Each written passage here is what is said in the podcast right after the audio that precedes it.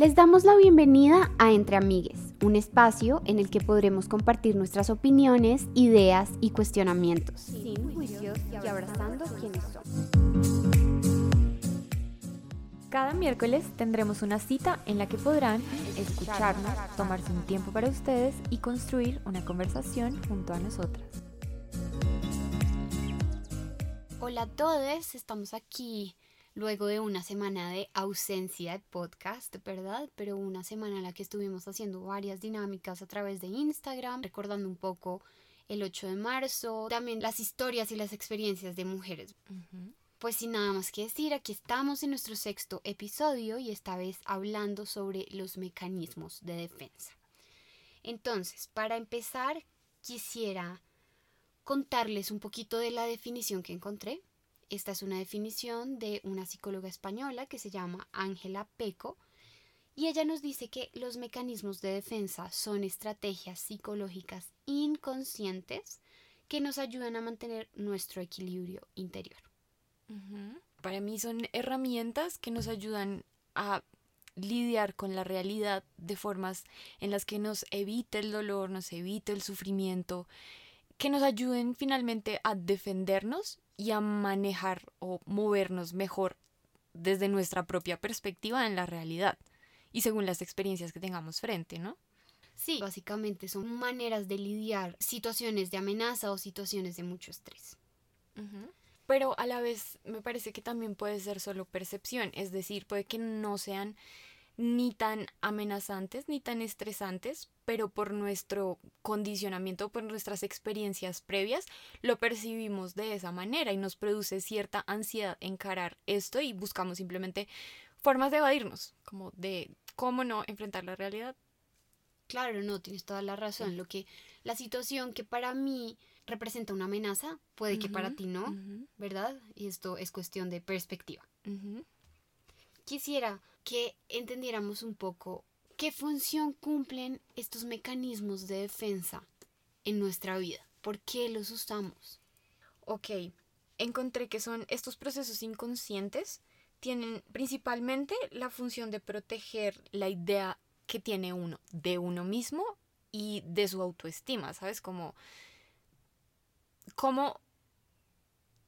me parece curioso porque lo pensé en estos términos, yo edito la realidad, cómo voy yo modificando la realidad de manera que se ajuste a esta idea de mí mismo o que la siga protegiendo, ¿no? Y mi autoestima. Entonces luego encontramos otras funciones y habla como de este equilibrio entre la realidad interna y la externa. Entonces, ¿cuál es mi propia realidad? Y es esta imagen de mí mismo como es y cómo a veces puede resultar chocante esta experiencia externa y simplemente entonces genero mm, estos mecanismos para sentirme protegido y quedarme con esto que yo tengo dentro. Okay. También funciona para facilitar la adaptación adecuada a la sociedad. Cómo nos vamos modificando para hacernos más sociable, socialmente aceptados y entrar en todas estas este mundo de creencias y parámetros y me voy ajustando a ello. Sí, el ejemplo que se me viene a la cabeza es cuando le dicen a un niño, no llores. Los, los hombres no lloran, los niños no lloran. ¿No? Como reprimo o, dejo de sentir esta tristeza porque me dicen que en la sociedad no está permitido que yo, por ser hombre, llore. Exacto, entonces, ¿qué, qué puede entender este niño, yo estoy mal, yo llorando, siendo hombre, estoy mal. Y comienza a ver cómo esta separación entonces de las emociones y de lo que pueda sentir en el cuerpo y de la realidad me parece súper complejo y muy injusto que hayan hecho que simplemente por ser hombres deban rigidizarse y dejar de sentir y de aceptar las situaciones como vienen. Una vez más esta idea de la sociedad de que la fuerza del hombre viene viene de no mostrarse vulnerable también cumple la función de proteger el equilibrio emocional, lo que tú hablabas también al principio, como cómo voy a mantener yo ese balance dentro de mí y cómo cuando una situación externa viene a, interrumpir este equilibrio, encuentro la forma de, volver a él. Claro, y de volver puede que me equivoque en lo que voy a decir, pero devolver de forma momentánea en muchas ocasiones, ¿no? Entonces, tengo todos estos mecanismos que me ayudan a evadir una situación difícil momentáneamente, porque seguro en algún punto voy a tener que enfrentarla y eso igual me va a desequilibrar. Porque principalmente estos, estos mecanismos giran en torno a la evitación, a evitar. ¿Cómo evito? A través de diferentes formas que he encontrado. Entonces, por ejemplo, acá quiero contarte que encontré una clasificación entre mecanismos de defensa primarios y los secundarios. Los primarios aparecen como en la primera etapa de la vida, cuando somos niños. Generalmente giran en torno a la negación de la, de la realidad en sí misma y por completo. Por ejemplo, el retraimiento o la negación. Encuentro las formas de evadirme de la realidad por completo. Mientras que en el segundo, que aparecen ya luego en etapas más avanzadas de nuestra vida, soy consciente de esta realidad, pero encuentro maneras para evadir mi responsabilidad dentro de ellas. Ok, me parece muy interesante esta división. Yo sinceramente no la encontré, pero claro, es una manera de ver cómo los mecanismos van cambiando de acuerdo con tu edad y tu etapa de desarrollo, ¿no? Una cuestión súper interesante. Exacto, y a la vez las herramientas y capacidades que puedas tener. Es decir, ya luego igual y seguimos encontrando mecanismos para defendernos y evadir esta realidad, incluso cuando tenemos conciencia de, de esta, valga la redundancia, realidad en la que estamos. Claro. Sobre eso tengo dos ideas. La primera es que cada quien encuentra sus formas como de volver a ese equilibrio. Y me parece muy interesante porque igual cuando yo me puse a buscar qué mecanismos de defensa existen o digamos que han sido reconocidos, pues me quedo en unos 16. Pero ahí no para. Hay mucha gente que tiene otros mecanismos que de pronto no tienen un nombre, no tienen una clasificación, pero existen porque es la manera en la que esa persona se defiende de situaciones que para esta persona representan una amenaza. Exacto, como tal vez, por ejemplo, una persona que busca evadirse a través del celular. Por ejemplo, cuando estoy en una situación incómoda y mi atención incluso de manera inconsciente, porque puede que ya no sea como, uy, voy a mirar el celular, sino se va y se puede estar disociando lo que está sucediendo, evitando la responsabilidad de la interacción que está con la que se siente incómodo, o sea, lo que sea, y no creo que mirar el celular sea clasificado como un mecanismo de defensa, pero cada uno encuentra estas maneras en las que defenderse del mundo cuando se siente vulnerable, ¿no? Exacto, el mensaje que yo quisiera dejar es que no sientan que deban encajar en alguno de estos mecanismos de defensa que en unos minuticos vamos a mencionar, sino que reconozcamos que cada quien tiene sus propias estrategias inconscientes para devolverse a ese equilibrio del que lo sacaron. Y que finalmente son herramientas que nos ayudan como a lidiar con situaciones incómodas o de sufrimiento o de dolor, de nuevo. Y que pueden existir, o sea, que existen incluso más allá de clasificarlos como positivos o negativos, el tema es la manera en que los utilicemos, que tal vez sea súper importante llevar conciencia en qué momento aparecen, por qué aparecen, y que usarlo de manera reiterada y repetitiva pues nos puede llevar a simplemente como a evadir por completo la realidad a veces o no ya no saber dónde estamos o desconexión desconexión total no exacto creo que es bien importante que nos demos cuenta de que esto va desde cuestiones muy sencillas, como por ejemplo lo que yo te contaba, Tati, de el día está como triste, ¿no? No, el día no está triste, ni el día está feliz, ¿verdad? Tú estás triste o tú estás feliz. Y a través de esto lo que estás es atribuyéndole todo eso que puedes estar sintiendo, que tal vez no es tan común que tú sientes así como, bueno, hoy me desperté triste y tal vez no sé por qué, o me siento más feliz de lo normal y le estás dando estas características al clima. A mí me pasa eso. Me parecía una forma, digamos, bonita y como también de describir cómo me podía estar sintiendo en conexión a la tierra, pero a la vez lo primero que debo hacer es reconocer qué estoy sintiendo y por qué lo estoy sintiendo.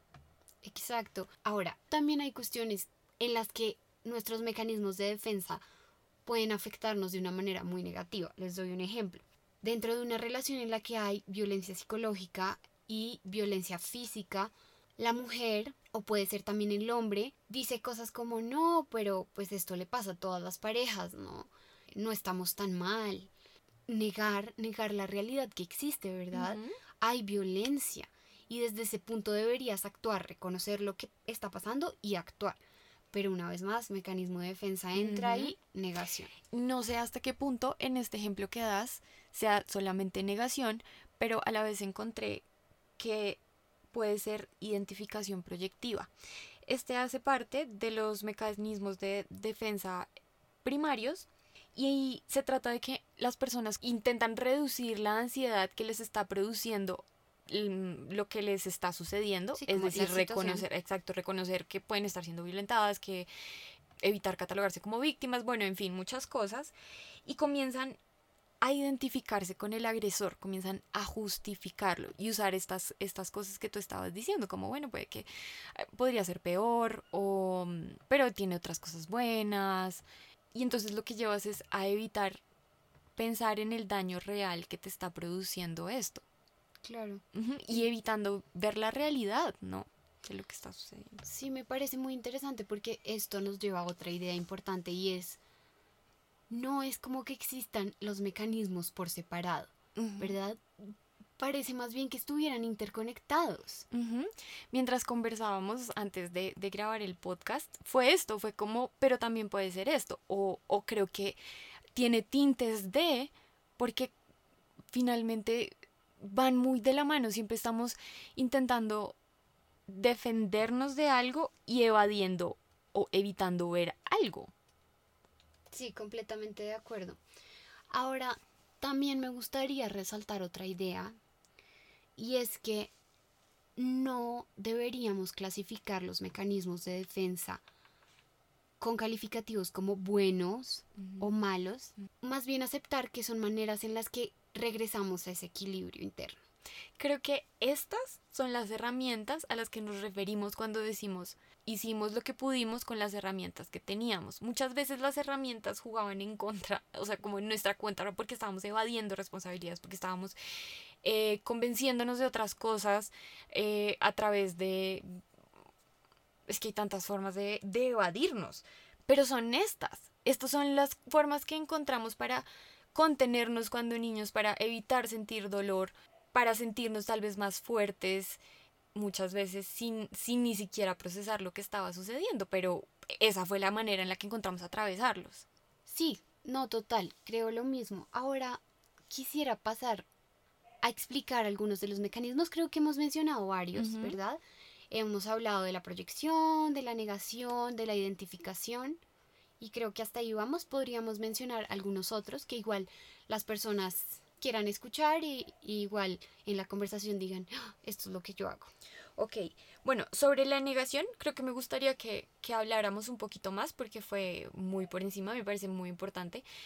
En este, por completo, evadimos la realidad, o sea, la negamos.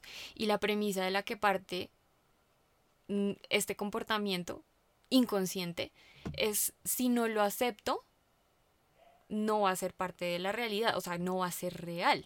Como que si, si no, si me niego a llevar conciencia de eso, pues no va a ser parte de mi conciencia. No pasó. Entiendo. Quizá podríamos dar un ejemplo para que sea mucho más claro y evidente para quienes nos escuchan. Este ejemplo yo lo encontré en la página de la que saqué la mayoría de mecanismos de defensa y hablaba sobre el alcoholismo como una persona que decía bebo la mayoría del tiempo y prácticamente todos los días, pero jamás voy a ser un alcohólico. O no ir muy lejos, yo te voy a dar un ejemplo mío que es de ahí mismo. El fumar, el tabaquismo. O sea, creo que no es como que yo diga que lo tengo bajo control, creo que no, pero a la vez la forma en la que he encontrado para continuar con mi adicción es negarme totalmente a la posibilidad de un cáncer o de muerte. Es decir, yo sé que esto pasa, yo veo las imágenes que están en las cajas, pero es como que en ese momento elijo, elijo negarla y continúo. Claro duro, me parece algo, o sea, no lo digo por ti, en general, yo también lo he hecho, es, es duro porque es negar lo evidente. Sí, sí. Y como eliges, eliges qué, qué pasa y qué no por tu filtro de realidad. Eso este tema para mí fue muy fuerte en eso. Cómo vamos por ahí editando nuestra perspectiva y nuestra realidad. Y lo que quiero ver, lo que entiendo de la vida, lo que entiendo de mí y a, saber el alcance que puede tener a desconectarme por completo o no de la realidad, pero que es la realidad, percepciones y bueno, como subjetividad de percepciones y de aquí parte todo, ¿no? Claro, y, y sobre todo el alcance. O sea, eso me parece fundamental, como que si todo se quedara ahí, en esa situación, en ese momento, no, esto se escala. Con esto que dices de los alcances, eh, quisiera hablar de el retraimiento. Hace parte de los mecanismos primarios y sucede cuando la persona se dobla en sí mismo, o sea, como que se retrae, se va dentro de sí mismo, alejándose de, la realidad, ya sea a través de, de sueños, de su imaginación, de lo que sea. Y evita por completo la realidad. Por ejemplo, nosotras estábamos hablando hace un ratico de este caso que lo hemos visto y es como esta persona en ciertos momentos es como que se va, es como si dejara de escuchar, como si dejara de estar presente en este momento y se va. Y lo más sorprendente es como, es que no quiere escuchar. No. Luego haces preguntas sobre que no, no escuché nada, no, no sé, como si no hubiera estado aquí, se estaba aislando por completo. O sea, y así puede escapar de una realidad que pudo ser dolorosa en principio en algún momento, cuando comenzó a evitarse, cuando empezó a desarrollar este mecanismo de defensa, pero luego se convierte en una forma de moverse, como una herramienta a la que recurrir sin que la situación lo amerite, pero bajo su criterio sí. Sí, eso, eso me, me impresiona un montón porque lo veo mucho y lo que dices al inicio, mi actitud era, como así? Pero nos estás ignorando, estás haciendo un chiste, o sea, no entiendo si, si esto lo acabamos de decir, hasta que obvio entendí que no era que lo hiciera intencional, era un mecanismo de defensa. Que era real su desconexión. Y el problema es que este mecanismo lo que te lleva es que pues a largo plazo no te puedas hacer cargo de, de la realidad porque no, no la has enfrentado, te has, te has evadido de ella y de muchas situaciones pues que no tienes esta capacidad para enfrentarla, ¿no? Claro, y, y no sé, me pregunto en este momento que, que te escucho decir eso, hasta qué punto va a poder controlar esta persona el estar o no, el desconectarse o no. O sea, hasta qué punto lo va a empezar a hacer de manera tan automática que cuando va a estar presente. Eso me parece una gran pregunta. Sí, porque pues en mi opinión lo que requiere es, es atención, es decir, atención propia, como encontrarme en qué momentos es que los estoy haciendo, en que estoy poniendo en práctica estos mecanismos de defensa, de qué me estoy evadiendo, por qué, qué fue lo que disparó en esta situación y, me llevó a eso, pero a la vez, ¿cómo puedes, o sea, tú no puedes andar poniéndole, regándole encima tu, tu criterio, como yo creo que tú haces esto, toma, ve que no, sé, o sea, para nada. Definitivamente lo que se necesita es un profesional, un profesional, terapeuta, psicólogo, psiquiatra y que entre a ayudar a la persona. O sea, creo que es responsabilidad nuestra también decir que en ninguno de nuestros podcasts lo que queremos es que, que se autodiagnostiquen. Puede ser un comienzo para entender lo que sucede en ti, pero siempre la ayuda de un profesional. Eso es súper importante. Eh, bueno, otro mecanismo de defensa que me parece muy interesante es el desplazamiento la idea que se me viene a la cabeza es cuando siento enojo con una persona a la que no, con la que no puedo descargar ese enojo y entonces lo que hago es descargarlo en otra persona o en un objeto, exacto. Entonces, por ejemplo, estoy furiosa con mi jefe, ¿verdad? Pero pues es que a mi jefe no, no puedo ir a decirle cualquier cosa, ¿no? Entonces llego a mi casa y exploto con toda mi familia. Me parece también como una, o sea, hay que ponerle conciencia a esto, ¿no? Porque en quién estamos descargando nuestra ira, nuestro enojo, nuestra frustración. Sí, a quién estamos usando de chivo expiatorio, cuando realmente no tienen ninguna culpa y la única culpa es probablemente la mía, que no sé cómo manejar o expresar, tal vez de manera asertiva, independientemente de quién sea, mi incomodidad, mi enojo, lo que pueda hacer, sino que voy busco con quién desquitarme. Sí. Hay uno que me parece súper interesante, que es escisión. Y este trata de un mecanismo en el que vamos separando buenos y malos, como que vamos clasificando, en mi opinión, para tener esa sensación de como de control y de tranquilidad, como que todo está en su lugar y entonces voy clasificando a las personas como buenas y malas y entonces si hace algo que en mi opinión es malo, luego esa persona que podía estar en un concepto de bueno pasa a ser malo y así me siento como más segura, más segura de tener todo en su lugar y de si es malo ya me puedo proteger, como no sé, como esta división del mundo y a la vez es algo muy normal que vamos haciendo todos. ¿no? Como todas estas etiquetas que le vamos poniendo a todo para crear una falsa sensación de seguridad y creemos que podemos andar poniéndole etiquetas en la frente a todo el mundo. Sí.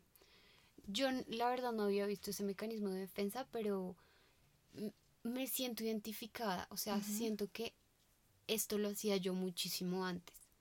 Y, y, es verdad, me da una sensación de seguridad, de tranquilidad, de que lo estoy haciendo bien, vas por buen camino. sí, como, pues como que te ayuda a resolver estas situaciones en las que te puedas sentir como confundida o amenazante porque igual ya sabes dónde es que está, o sea, esa persona, dónde es que la tengo. La tengo que tener cerca o la tengo que tener lejos. Sí, hasta qué punto igual lo que tú dices, vamos poniéndole etiquetas a la gente cuando pues somos seres humanos tan complicados que una, una etiqueta o una palabra pues no nos van a describir en lo absoluto. Y que finalmente todos tenemos tantos aspectos, tantas facetas que para algunas personas puede ser clasificado como entre comillas malo o que no es adecuado, que se sale de las normas y pues me puede tener ahí, pero finalmente eso no, no corresponde a mi propia percepción de bueno y malo. Ahí de nuevo como vamos a, al tema de, de percepciones y de opiniones, que es algo absolutamente subjetivo. No, total. Ahora, si quieres, expliquemos dos más y pasamos a, a la parte de la experiencia. ¿Te parece? Ok. Bueno, entonces el último que yo voy a explicar eh, se trata del humor, el humor como mecanismo de defensa y se utiliza cuando hay una situación difícil de afrontar, ¿verdad? Una situación incómoda, una situación que genera algún tipo de dificultad, tristeza, algo que no quiero enfrentar y entonces para que todo se vuelva un poquito más sencillo, enfrento la situación a través del humor. Como que de cierta manera desvías un poco la conversación y no tienes que enfrentarlo doloroso o triste o, esa emoción que está detrás de lo que estás contando, atravesarla por completo y tal vez encararla, sino que te desvías y la terminas evitando a través de una risa, o de hacer un chiste o de... Sí, pienso en este momento en mi mamá porque justo tuvimos una conversación, ¿verdad? Sobre esto y era que ella estaba contando pues una historia que merecía toda la seriedad del mundo, pero mientras la contaba se estaba riendo y yo en un momento le pregunté, Ma, ¿por qué te estás riendo, verdad? Y claro, ella, ella ni sabía por qué lo estaba haciendo. Pues ahí está su mecanismo de defensa. Sí, como que estaba reviviendo unos, unos eventos muy importantes que tal vez en su mente no, había, no lo habían sido tanto y atravesarlos de nuevo sin tener que atravesar todo lo que, o, como las emociones proporcionales a lo que sucedió, se terminó riendo. Exacto. Como una forma de afrontarlos.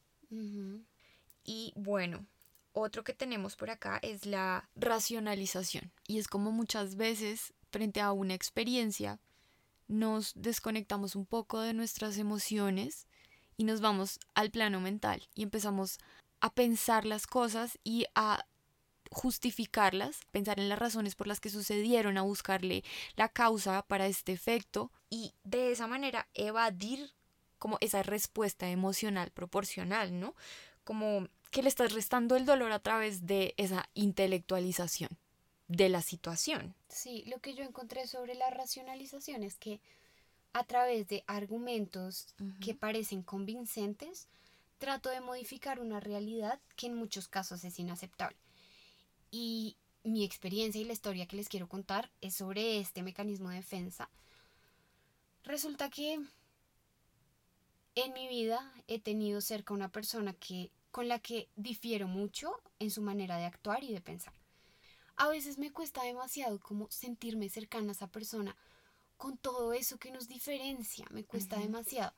Ahora, esta persona es, es allegada a mí y en ese sentido, pues pareciera, según la sociedad, inaceptable, pues que, que no me gustara compartir con esta persona, ¿verdad? Ahora, lo que hice fue tratar de racionalizar la situación para evitar reconocer cómo me estaba sintiendo. Entonces, no, pues, o sea, debo entenderla, eh, seguro lo que está haciendo es porque en su niñez le pasó esto o aquello, ¿verdad? Con ella fueron así, seguro por eso lo está repitiendo. Pero todo esto, lo único que me hacía era negar lo que yo estaba sintiendo. Yo no quería aceptar que no me hacía sentir cómoda. O sea, yo sinceramente me sentía un poco drenada cuando estaba con ella. Y que a la vez, digamos que es, es, es una forma muy bonita lo que hiciste de empatizar con la otra persona, de entender de dónde viene.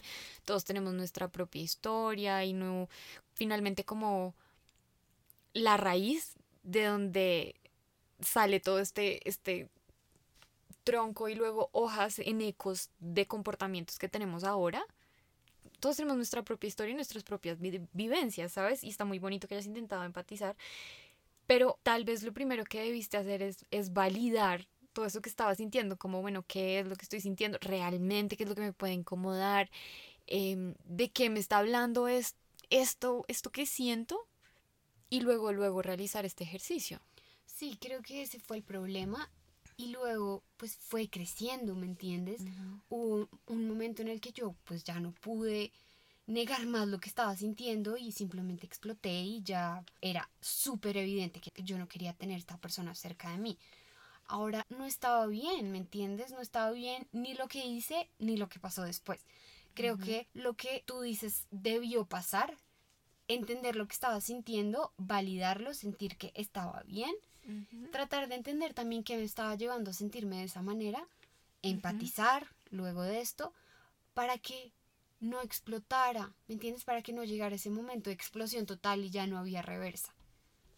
Sí, porque ya estabas saturada de todas estas, esta, esta montaña de momentos en los que me sentí incómoda, en la que me sentí frustrada, en la que me sentí con enojo, en la que y ya no diste más y luego ya no era suficiente que entendieras de dónde vienen porque no me importa, porque estoy ya, no doy más. Exacto. Pero bueno, cuéntanos tú tu historia. Bueno, yo creo que mi mecanismo, honestamente, como encontrándolo, era como, ah, y, ay, este también, oh, y este, amigos, viejos amigos todos, creo que sí, la verdad. Me la he pasado evadiendo muchas cosas, pero eh, uno que, por ejemplo, ha sido muy fuerte es el de la represión, que es en el que, o sea, atravesaste una situación siendo consciente de ella, pero luego eliges, creo que de manera inconsciente, porque yo lo sentí así, olvidar u omitir esto que sucedió. Entonces, por ejemplo, cuando era muy niña sucedieron muchas cosas, o bueno, sucedieron una serie de cosas que sé que estuve ahí porque ahora lo recuerdo, pero luego pasaron muchos años en los que no eran parte de mi historia. Y no, simplemente lo, lo olvidé por completo hasta que llegó un punto, 19 años después, en el que fue como si un interruptor se hubiera encendido. O sea, de verdad no tengo otra forma de describirlo. Y, y luego apareció. Y aparecieron un montón de recuerdos que incluso parecía como si me los, o sea, como, ¿en serio? ¿Me los estoy imaginando? No. Son recuerdos que estaban ahí que para defenderme y poder seguir existiendo en esta realidad, elegí inconscientemente olvidarlos y no enfrentarlos. O sea, si no lo recuerdo... No pasa. Exacto. Y bueno, ya después, obviamente, al recordarlos, al hacerlos parte de mi conciencia, pues tuve que atravesar un proceso para asimilarlos y, y, bueno, como sobrellevarlos, desanudarlos, resolverlos, hacer las paces y ya. Pero entonces fue este mecanismo, el olvidarlo por completo. Claro, me parece una vez más muy interesante el alcance que tienen nuestros mecanismos de defensa, ¿no? O sea, olvidar algo por 19 años. Sí, y, y también como, como lo que tú me contabas antes, incluso no tanto tiempo, incluso no cuando era chiquita. En este momento pasan y es como un borrar, o sea, borrar. Sí, yo le contaba a Tati que también decidí inconscientemente, pero lo decidí yo, olvidar algo que me había hecho sentir como muy insegura, como me desequilibrió completamente y lo olvidé y lo recordé tiempo después y, y, yo no estaba pequeña, es cierto. O por ejemplo, es que, es que este a mí me sorprende mucho porque por un momento, digamos, me pasó con mi mamá y le decía, ma, yo ya te conté esto, esto ya lo hemos hablado, no es nuevo, ¿por qué es tan difícil esto? Y ella me decía, es que no lo recuerdo. Y así pasaron varias veces y lo que me hizo darme cuenta es como, oye, uno, empatía, porque igual y, y sabes, eso pasa.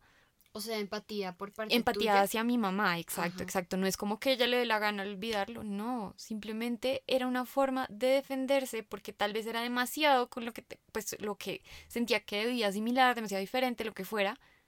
Y pues lo olvidaba. Y ya, y, pasaba de manera reiterada. Y no creo que sea coincidencia que, que todas hagamos lo mismo, como nos refugiamos en esto. ¿No? Sí, no, total. Y creo que pasa más de lo que uno se imagina. Pero bueno, quiero cerrar aquí diciendo que les invito a reflexionar y a preguntarse cuáles son los mecanismos que ustedes utilizan normalmente y qué situaciones se los activan. Creo que una vez seamos conscientes de esto, vamos a poder, uno, elegir si utilizar nuestros mecanismos de defensa o no y dos, pues si decide utilizarlos, pues cuál es el que parece adecuarse mejor a la situación. Ok. Uy, yo siento que, eso requiere un poco más que darse, o sea, es decir, uno se da cuenta, pero por lo menos para mí es muy difícil como, sí, yo lo veo, yo lo veo y me veo hacerlo. Ahora, de ahí a dejar de hacerlo, siento que desde mi experiencia es un poco difícil, pero empezar de a poquitos, ¿no? Y que el propósito sea usarlo cada vez menos o que el propósito sea ver o ser consciente de la ruta que tomé que me llevó hasta allá o cuáles fueron, no sé, o las palabras o la situación o lo que llevó a mi mente a ese lugar seguro, a levantar esas barreras de defensa y empezar como, como a desanudar un poquito de dónde vienen, hacia dónde van, qué es lo que buscan finalmente o, o evitando qué, Sí, y creo, creo que, es, que es difícil, pero bueno, de a pocos, me imagino. Sí, creo que no va a ser un trabajo de la noche a la mañana, ¿verdad? Creo que esto va a ser toda la vida, porque es que no es como que los mecanismos de defensa vayan a desaparecer. Vas a tenerlos ahí todo el tiempo, hasta de manera inconsciente. Ahora es tu decisión, ¿sabes? Comenzar a hacer pequeños cambios. Y que a la vez pues de lo que hablábamos antes, finalmente no son buenos o malos, positivos o negativos, simplemente son herramientas que tenemos para lidiar con la realidad. Tal vez el tema más importante sea de qué realidad estoy huyendo o de qué cosas de la realidad estoy huyendo que me hacen activarlos porque son, son ayuditas, ¿no? Son ayuditas que encontramos para lidiar. Lo que pasa es que no nos podemos andar por la vida evitando todo porque si no vamos a estar en problemas en algún punto, pero sí, tal vez, tal vez de dónde surgen y que de, de qué corren, ¿no? Como sí. Sí, a eso me refiero, como qué situación me lo está activando. Y de pronto puedo empezar a evitar esta situación si pues realmente la puedo evitar y me está haciendo un daño. O me estoy haciendo daño lidiando de esta manera evitativa con la realidad, o tal vez no es la situación, sino que entonces ya eh, uso este mecanismo en todo momento, y lo que hago es evito toda la realidad y ya me hice una realidad paralela en la que sí, soy existo yo y existo yo y ya.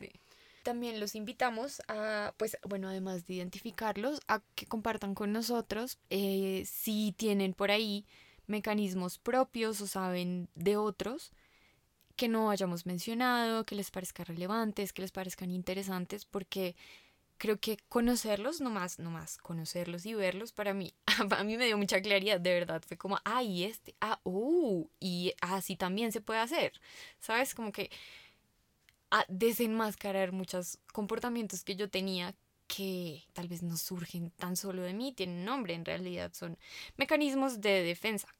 Bueno, y creo que sin más que hablar, esperamos que les haya gustado este podcast y nos vemos el próximo miércoles.